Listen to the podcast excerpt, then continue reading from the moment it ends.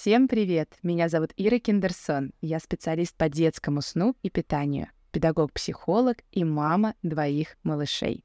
А теперь я еще веду этот подкаст о материнстве «Кофе с мамой». И сегодня мы с вами поговорим о раннем укладывании. Всем ли детям оно нужно и всем ли подходит? Раннее укладывание — это такой новый термин, которого раньше в жизни молодых родителей не было. И каждый уважающий себя специалист считает, что должен обязательно эту тему осветить. Будь то специалист по сну, по питанию, психолог, нейропсихолог, логопед, да в принципе практически кто угодно, кто связан с маленькими детьми, обязательно эту тему затрагивает. Для начала давайте разберемся в терминологии. Что такое раннее укладывание? У каждого специалиста вы найдете свои временные рамки. Кто-то скажет, что 7, максимум 8 — это раннее укладывание, которое нужно всем детям.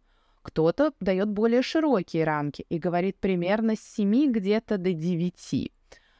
Разные цифры можно увидеть. Я сторонница того, что раннее укладывание — это укладывание до 21-30. Да? То есть до 9.30 вечера укладывание считается ранним и полезным для малыша, и действительно качественным. Да?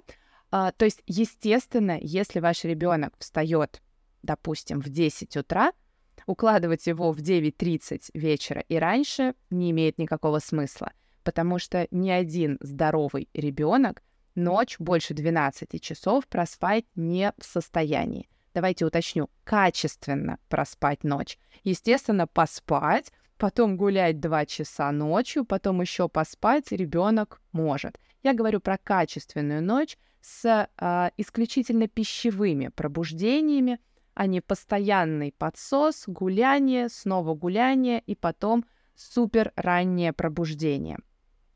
Итак, зафиксировали, что наша ночь находится в промежутке 10-12 часов. Да? Это суммарный ночной сон.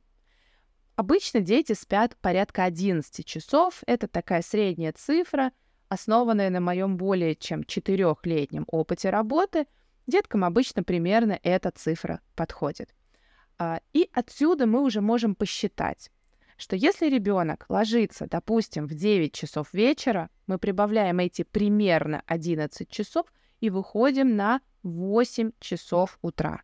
Да? То есть получается, что ребенок проспал свою качественную 11-часовую ночь.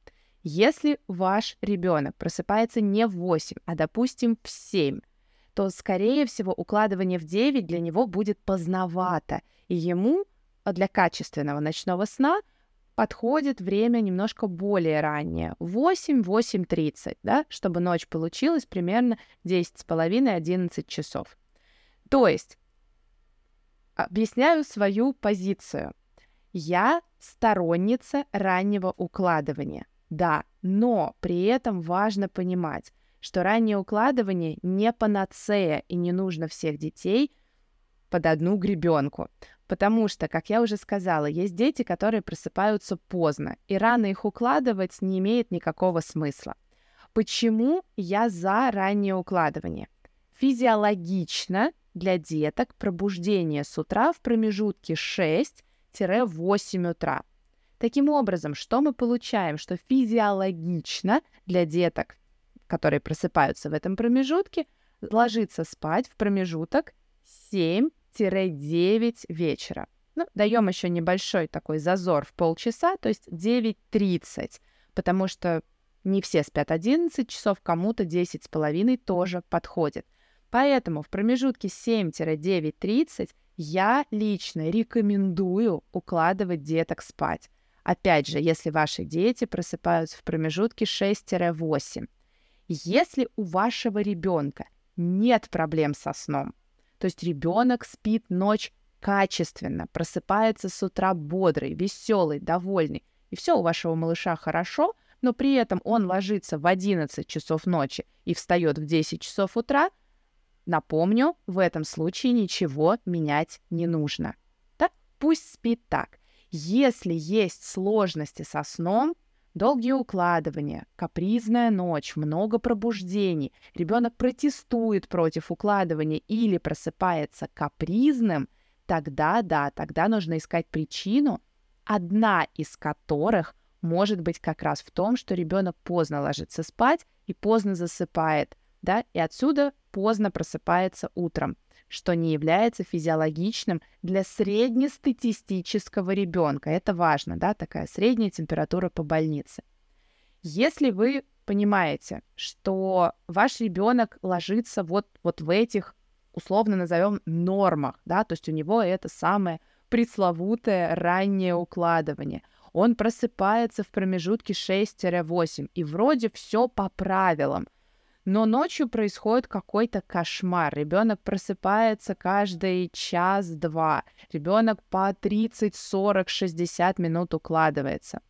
То, естественно, вы понимаете, что дело не только в этом. Нужно дальше разбирать, копать режим, расслабление, возможно, а я это рекомендую всем, вводить нейротехники, разбираться с питанием днем и так далее. Напомню, да, что сон — это многофакторная история. Не бывает такого, что все идеально, а, например, только условия сна. Их поправили, и все стало идеально. Я за свою уже довольно долгую карьеру этого не встречала ни разу. Поэтому, если есть сложности со сном, обязательно приходите ко мне, приходите в мой блог, подписывайтесь, изучайте массу бесплатных материалов. Если нет времени, нет сил, просто не хочется, приходите на консультации. За одну консультацию разберем конкретно вашу ситуацию с планом действий, что, как, что зачем следует, а, куда смотреть, куда бежать и что делать дальше по шагам. А, возможен вариант вебинаров, их уже огромное количество, практически по любому запросу.